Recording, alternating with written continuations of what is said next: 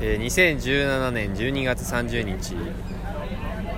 日本から10時間飛行機に乗ってでメルボルンに少し滞在してから2時間、まあ、23時間ぐらいかけてローンという港町オーストラリアの南の方の港町に来たんですけどフェスティバルパスポートっていういつも1年間まあ無料でフェスに入れる普通に購入できるものなんですけどそれ思っていつも通り入ろうとしたらシャトルバス乗り場のスタッフに止められ「We never seen this」と言われこんなパスポートは見たことないと言われ入り口で立ち往生をしている年の暮れです。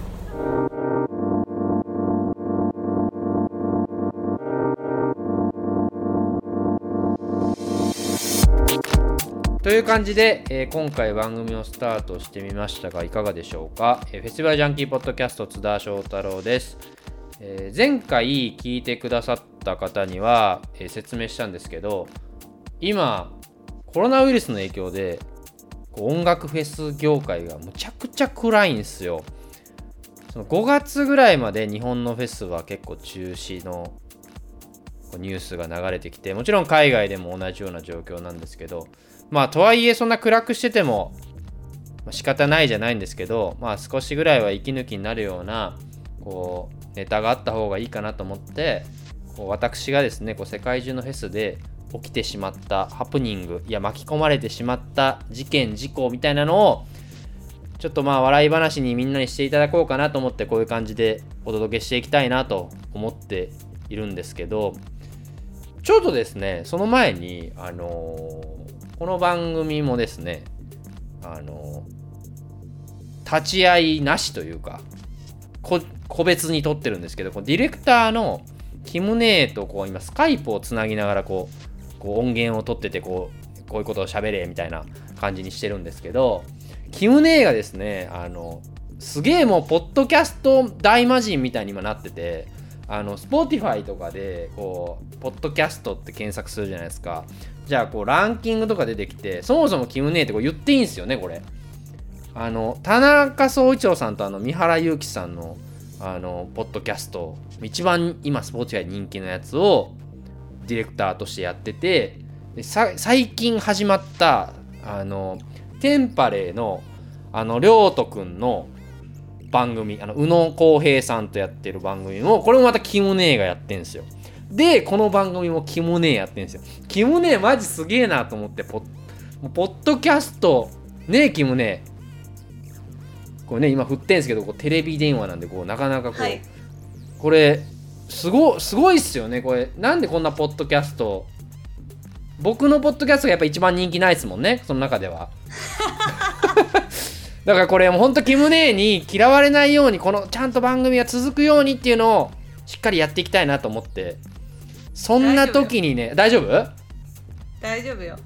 そう本当だってテンパレーとねあのスポーティファーオフィシャルの花荘さんのいやテンパでは趣味だから。いやこれもこれも趣味でしょ？でも。趣味。うんほんとすげえなと思って。だからそのこれねポッドキャストといえばキムネーみたいになれるようにね。これ3本やってるうちのねやっぱね2本すごいと。こうやっぱもう1本もねちゃんとやんないといけないんでこうもう再生回数もねいっぱいね 爆発的に上げていこうと思うんでねよろしくお願いしますということで。お願いします、はい頑張ります。ちょっと頑張っていきましょう。はい、頑張っていきましょう。ちょっとキムネーにふ振ってし、こう、逆にこの場にいないから振ってしまったわ。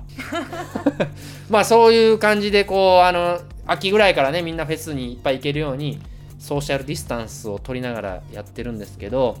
まあ、日常の息抜きになるような、くすっと笑ってもらえるようなネタを配信していきたいと思うので、えーぜひぜひ楽しんでください。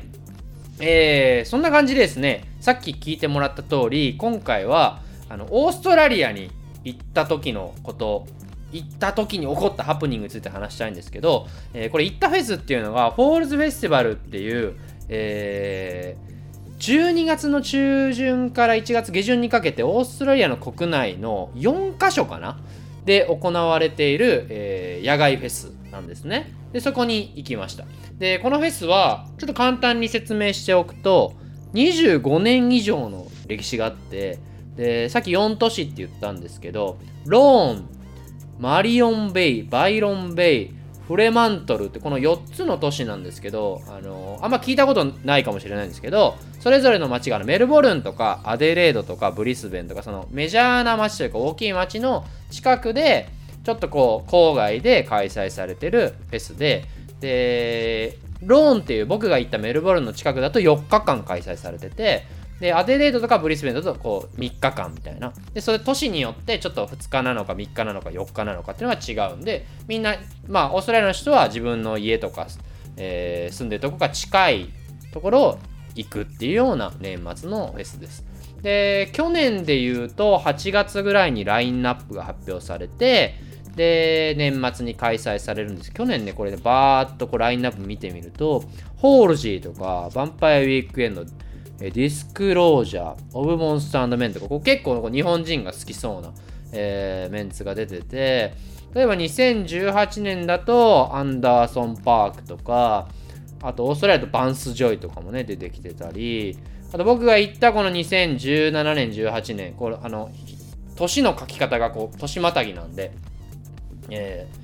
2つの年号を書いてるんですけど、フルームとかフリート・フォクシーズとか、グラス・アニマルズとかが出てるようなこう年末のフェスでこうなんで行こうって思ったかっていうとこう年越しってフェスないんですよ世界的に。結構少なくて。っていうのもこう欧米は真冬なんで、まあ、冬型のフェスもしくは室内型のフェスで年越しとかクラブでパーティーで年越しって多いけどそのいわゆるこう野外フェスみたいなので年越し、えー年末年始っていうのは少ないのでオーストラリアとま季節が逆なので、えーまあ、行こうかなと思って行ったっていうところですね。で、まあ、4人ってあるから、まあ、好きな街にも行けるし、で、ローンっていうこの街だと、実はこう年末年始のフェスとはいえ4日間なんで、こう、日本でいうとロッキンジャパンみたいな感じで26日とか7日ぐらいからやってるので、まあ、フェス行った後、まあ、3日間だけ行って、あと年越しのタイミングは街帰ってくるとかもできるので、まあ、そういう感じで楽しめるので、日本人の人も今後行くには結構いいかもしれないですね。あとその僕が行ったとことは違いますけどバイロンベイとかだと結構宿もいっぱいあるのでこうまあサーフィンしながらとか海辺で楽しみながら、まあ、フェスも行くみたいなことが、えーまあ、できるような、まあ、そういった人気のフェスティバルです。でじゃあなぜこのフェスにさらに行ったかというとこの冒頭で話したこのフェスティバルパスポートっていうこれ、ね、なんだこれはって頭で思ったと思うんですけどこれがあったからなんですね。でこのフェスティバルパスポートっていうのは何かっていうと、えー2017年と18年だけ発売された幻のフェスパスポートなんですね。で誰がじゃあ何のために発売したかっていうと、えーまあ、音楽好きの人なら最近よく聞く名前だと思うんですけどライブネーションっていうそのプロモーター会社があるんですね。日本にも今会社ができて例えばビリー・アイリッシュの最近ライブだとかあの U2 のライブとかっていうのをこのライブネーションが主催してるんですけど世界的に言うとそのチケットマスターっていうチケット会社を買収したりだとかいろんなこうフェスの会社とか買収したり自分たちでフェスをやったりすごい大きくなっててアメリカだとロラパルーザとかボナルーっていう超メジャーフェスの権利を持っていたりあとダンス系だと EDC これ日本にも輸入されてきてるので、えーまあ、EDC ジャパンとか EDC それこそコリアとかっていうのを運営していてそんな会社だからいっぱいフェス持ってるからこれあのお金払ってくれればあの行き放題いいよみたいなあのサブスクサービスの走りみたいなしかもそれのフェス版みたいなのがあってそれが2017年に初めて出たんですよ。で100以上当時はです、まあ、90今手元にこのフェスティバルパスポートの実際届いた時の資料があるんですけど90プラスフェスティバルって書いてるんで90以上のフェスが、えー無料で行けるまあ無料って言ってもこれ実は買う時に、えーちょうど999ドルだから10万円ちょっとぐらいで、えーその90以上のフェスにどれでも入っていいよっていう権利があるパスなんですね。これ手元にあるこんな、まあ、結構チャチいんですけどフェスティバルパスポートって書いてあるなんか首からぶら下げるやつで後ろにバーコードがついててっていうのがあってこれを世界で1000人限定で発売されたんですよ。これ1000人限定なんでまあ僕も発売されるっていうのは、まあ、なんかのまあプロモーションだキャンペーンみたいな感じで、まあ、当たるわけねえだろうと思っててたまたま登録してその時間につないだら変えてこれ1000人ってすごいっすからねこれ。だってあのトゥモローランドとかグログラストンベリーっていうよく言ってるフェスもなんかこう世界一チケットが取りにくいとか言ってるけどこれ10万人入ってると10万人チケット買えるってことですからね。それが1000人。でどれぐらいすごいかというと僕ライブネーションジャパンの人にこれ買いましたっていうのを見せたっていうか言ったらえ見たことないですみたいな。ないんかいみたいな。働いてる人でもこの存在が曖昧みたいなものがあってでそれを買ったんですよ。たまたま変えて。だからこうその年めちゃめちゃそのこのパスを使っていろんなフェスに。それこそさっき言ったボナルーも行ったし、えー、とニューヨークのガバナーズボールとかも行ったしあとこのオーストラリアのホールズっていうのも行ったりしてもうとにかく海外フェス行きまくってこれ2つか3つ行くと元取れるんでその年はすごい行ったんですけどちなみに2018年っていうのはこのフェスティバルパスポートっていうのの VIP 版も出てその100以上のフェスの VIP 毎回入れます。ただ50万円ぐらいしますみたいなのが出て、まあ、それで気づいたんでしょうねライブネーションも。あれ？これあんま儲かんねえぞみたいな。ってなって結局2017年と18年で発売が終わっちゃって今はないっていうものなんですけど、まあ、これを持ってたからちょっと事件が 起きたというかこれを持ってるのにもかかわらずしかもこれの対象になってるのにもかかわらず入れなかったっていうのがこの冒頭のシーンだったんですよね。でこの後またこう何が起こったかっていうとなんかこういろいろ吸ったもんだってこの僕は入り口のこれ止められてるのはこうバス停で止められてるんですね。シャトルバスで最後会場に入る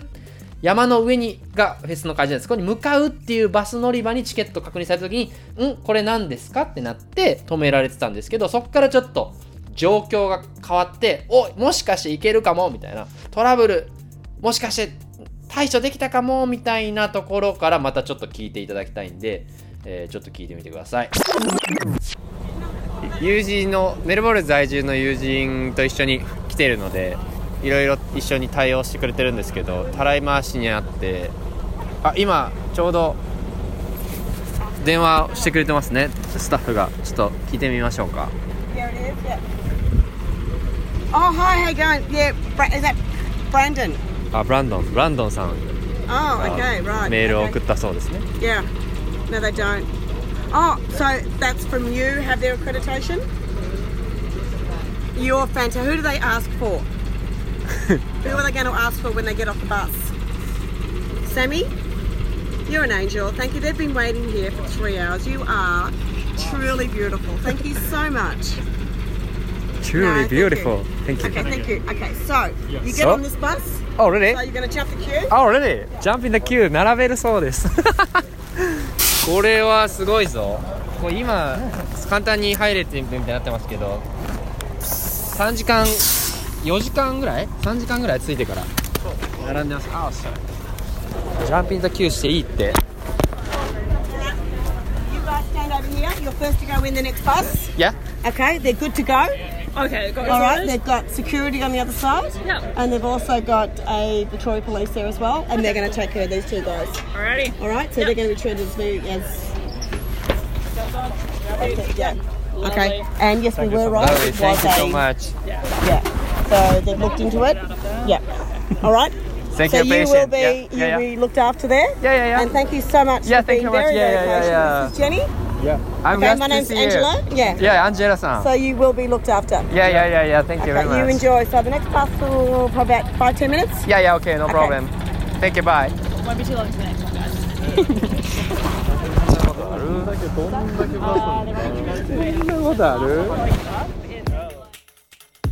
っていう感じで結果ねだから入れたんですよ会場にこういろんなとこ電話していろんなこう最終的にフェスのめっちゃ偉い人。そのフェスの多分一番偉い人まで行ってこれ見たことありますみたいなのまでやって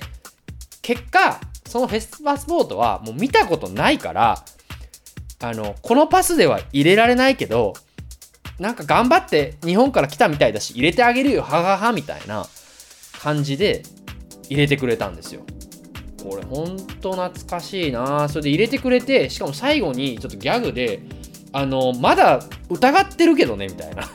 そもそもこのサイトとかも見せるわけですよ。この90のフェスであんたたちのこのフォールズフェスティバルも対象に入っててこのライブネーションっていうのを主催してるでしょ？あんたたちのあの仲間でしょ？つって「ああライブネーションね今日いるけど」みたいな。でもその人たちも見たことないって言ってるみたいな。オーストラリアではこのこれを使った人は初めてですみたいながあって最後まで疑われながらすげえ詐欺師が入ってきたけどあのまあなんかすげえ純粋にやってるし入れてやるかみたいなんで入れてくれてフェスも、まあ、結局楽しめたということがあったんですけどこっからね学ぶこのハプニングから、えーの教訓としてはまあ今ねこのパスポート自体発売されてないんでこれはもうないとは思うんですけど決して諦めないことなんですね。これめっちゃめちゃ精神論言ってますけど。これなんでこれ入れたかっていうとここでねみんなね結構諦めるんですよ。フェスとか。これフェスに限らず旅行とかもそうだと思うんですけど日本人って真面目なんで泣きん入りじゃないけどまあこれ以上言っても仕方ねえなみたいなのあるじゃないですか。こうもう1時間待っても2時間待ってももう拉致が開かないんであればもうなんか街に戻って飲み直すかみたいな。もう絶対それはねダメなんですよ。もう永遠にそこにいるっていうね。あの少しでも助けてくれそうなスタッフとかなんか電話つないでなんとなくこういけると思ったらその場にいて粘るっていうのがね。でそれ自体もやっぱ面白くなってきてなんかそこでなんかあの僕この時一番お酒持ってましたからね。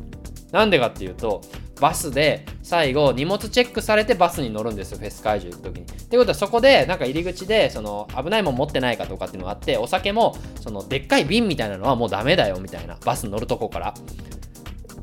だからそこでみんなバス乗る前にお酒をこう置くんですけどそのお酒が全部もらえるっていうね。でもそういうのも諦めず やってるんで、なんかこうスタッフたちもなんかみんなで助けてあげようみたいになって、なんかこういろんな人が動いてくれて結果入れたっていう、いい意味でのこの鈍感力みたいなのはやっぱ海外フェスだけじゃなくて、まあ、海外旅行したり、えーまあダメだって思った時はあダメなこともあるんですけど、ちょっと粘ってみるっていうのはこう大事かなとい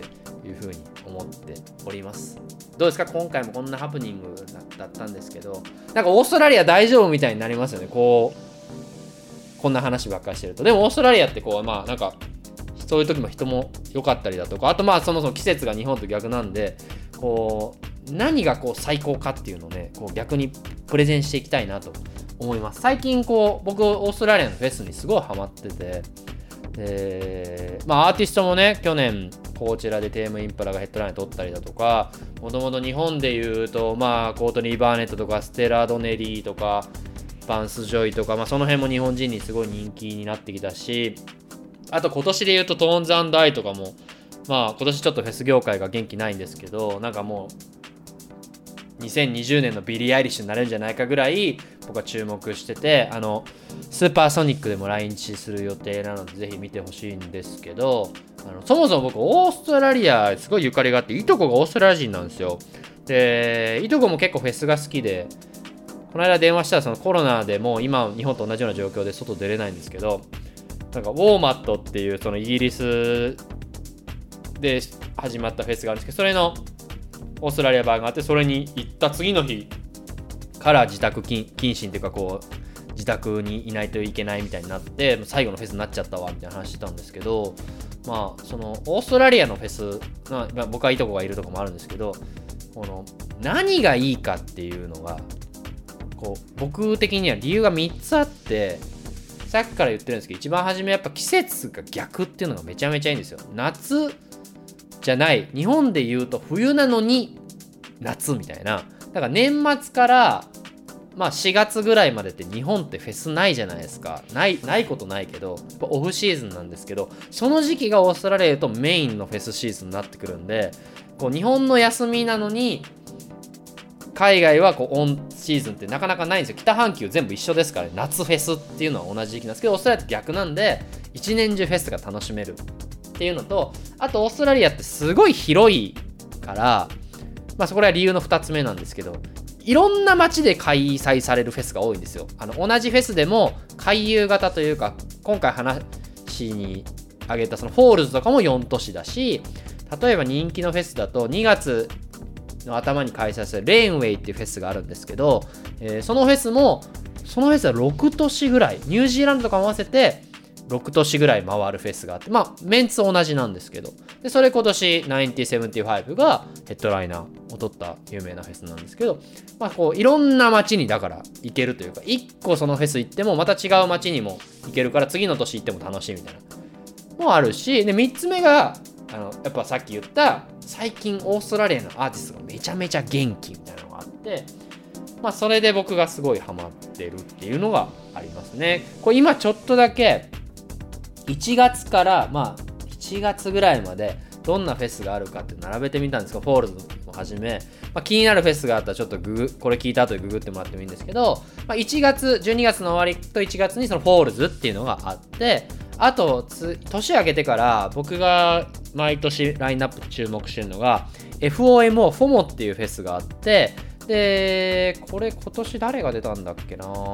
えーと、ケイトラナだとかリゾとかマデオンとかオクタビアンとかまあちょっと超ドドメジャーって感じじゃないんですけどあブラックハンプトンも出てるな。なんかこういうアーティストが出るこう今イケてる人が集まるみたいな年明けにあって、まあ、こういうフェスからまあ年が明けた時から始まっていくっていうのがあります。でフォールズがあってさっき言った2月に、まあ、1月の終わりなんですけど本当は。レインウェイっていうのがあってで、まあ、これさっき言ったように1975出てるし、それこそトーンズアイも出てるし、ステラドネリーも出てたりして、で、3月は、3月これ結構日本とも関わりが強くて、ダウンロード、これキャンセルになった、マイケミカル・ロマンスが出たダウンロードも3月に実はオーストラリアでもあるんですよ、ラインナップ一緒で。で、3月はウルトラのシドニーかなメルボルンから2カ所でやってるの。ウルトラも、えーオーストラリアであって、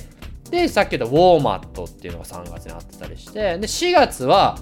これ今年僕すごい行きたかったんですけど結局中止になっちゃったんですけどバイロンベイブルースフェストっていうのがあって、えーまあブルースっていうからまあちょっとおじさん向けかなみたいに思う人多いんですけど全然違うくてこれ3年前ぐらいヘッドライナーブルースフェスなのにケンドリック・ラマーが出てたりするんですよ。そういうフェスがあって今年だとえーパティ・スミスとかあとデーブ・マシューバンドとかあとオーストラリアバンドですね。クラウディット・ハウスとか。結構こう古古いバンドたちがいっぱい出てたりもするけどその中に新しいものも入ってくるみたいな。去年とかレニー・グラビッツとか出たのかな、まあ、そういう感じのフェスが4月にあるので、ま、4月ぐらいまあ季節逆なんでまだまだ暖かいみたいで4月あります。で5月に最近これも僕が注目してるグルービン・ザ・ムーっていうフェスがあってこれはこれもさっき言ったフォモと似てるんですけど結構新進気鋭のアーティスト。僕このフェスでニック・マーフィーの存在を知ったんですけど、ゴールデンウィークあたりにこれも6都市ぐらいで開催されるフェスがあって、えーまあちょっとそういうは流行り系というかトレンドを抑えたい人にはこれがすごいいいかなと思います。で最後一番おすすめしたいのが、えーとスプレンダー・イン・ザ・グラスって言って、えーと毎年フジロックの前の週7月の真ん中まあ、20日前後にある野外フェスがあるんですけど、えー去年チャンス・ザ・ラッパーとか出たのかな。でスプレンダー・イン・ザ・グラスっていうフェスがあって今年これがですねもう早々にあの延期を発表して、えー結局今年は10月に開催されることになったんですけど、えーメンツでいうと2020年はフルーム。ストロークス、タイラー・ザ・クレーター、ヤーヤーヤーズ、グラス・アニマルズ、デューク・デュモント、村正、キング・クルール、めちゃめちゃいいじゃんみたいな、もうなんか、フジロックとかサマーソニックっぽい、まあ日本人のそういう音楽好きな人にとってもすごい興味を持てそうなラインナップで、今年10月にこう移動したんですけど、これがまあ7月にあるので、まあちょっとフジロックの前、毎年だとフジロックの前っていう日程なのでなかなかスケジュール的には厳しいかもしれないんですけど、まあ、このフェスもぜひぜひチェックしてみてください。めっちゃオーストラリア褒めてんな俺。まあそういう感じでこうどちらかといえば日本の夏じゃないシーズンにいいフェスが固まって打ってるの打たれてるのでまあそういうタイミングでこうね日焼けして帰ってきちゃなんとなくまずい季節なのにこう日焼けして帰ってきちゃうみたいなえーことができるのがオーストラリアフェスの魅力なので、まあ、フェスの中に入れないってことは、まあ、ほぼほぼないと思うんで、えーぜひぜひ遊びに行ってみてください。えーああとですね、えーと、オーストラリアのいいところ、えー先週ですねなんかおすすめの音楽紹介したいみたいなこと最後にちらっと話しててそのタイタイの失敗談先週話したんですけどあのモーラムっていうちょっと伝統音楽のジャンル紹介したんですけど今回ジャンルっていうよりもうオーストラリアの音楽といえばもうトリプル J っていうラジオ局があるんですよ。これ知ってる人多いかもしれないんですけどまああんまり知らないかもしれないんですけどなんて言えばいいんだろうな、まあ、JWAVE とインター FM と FM802 とかもう全部足してみたいなそれぐらいま強いラジオ局というか大体さっき言ったようなフェスにはオフィシャルのラジオ局としてなんかスポンサーで名前が絶対入ってたりこうよくフジロックとかサマーソニックとかでもこうラジオ取って出しみたいなのあるじゃないですか。大体このトリプル J がフェスに入ってたりでベスト毎週こうランキングみたいなの発表されてたりあと10年単位のベストとか去年のベストとかも全部発表されてそれが世界の音楽のランキングも表してるしプラスそこにオーストラリアのアーティストがめちゃめちゃ入ってきて去年とかだとそこでやっぱトーンズダイとかがこう上位にグッと入ってくるみたいなのがあるのでこのトリプル J を聞いてるとオーストラリアに行けてる人たちがめっちゃ早くチェックできるしさらにいいのがあの普通にウェブとかアプリもあって海外のだとラジオ局のアプリ聞けないっていうの結構多いんですけど普通にこのトリプル J のアプリはそのまま3チャンネル全部聞けるんですよ。だから生でやってるのがほぼ同時間で聞けてで流れてる曲も全部そのアプリが超優秀で、えー今何が流れてるっていうのもなこう分かるのででフェス期間中だとそのフェス特番とかもめっちゃやってるんで、まあ、行けない人もトリプル J をそのフェスやってるシーズン聞いとけば今日フェスやってますこんな音源でしたっていうのがもうそんな動画とかでも超早く聞けるのであの今回はこのトリプル J をダウンロードしてちょっとみんな家にいて暇でしょ？だからトリプル J を聞きましょう。このポッドキャスト聞いた後に。日本のラジオも面白いけどたまにこういうラジオ局のこと聞くとまあ会話とかも入ってくるんでなんとなくこうオーストラリアなまりのなまりっつったら失礼だな、えー言葉も聞けるしそういう楽しみ方もあるのででいろんな音楽とまた出会ってもらえたらなっていうふうに思います。まあ、今回ちょっと失敗談ってことだったんですけど一応最終的にはまフェスに入れたという、そんな失敗談でしたが、まあ、また来週とかもなんかそういういっぱい現地でこう探してみるとめっちゃ iPhone の中にハプニングが残ってるのであの強盗に遭う瞬間とかも撮ってたりもするのでそういうのを流せたらと思うんでまあ今回はこの辺でお別れしたいと思います。えーそれではまた来週ですね。来週また ハプニングなのか何なのかを配信したいと思うので、ぜひぜひ聴いてみてください。それではまたどこかのフェスでお会いしましょう。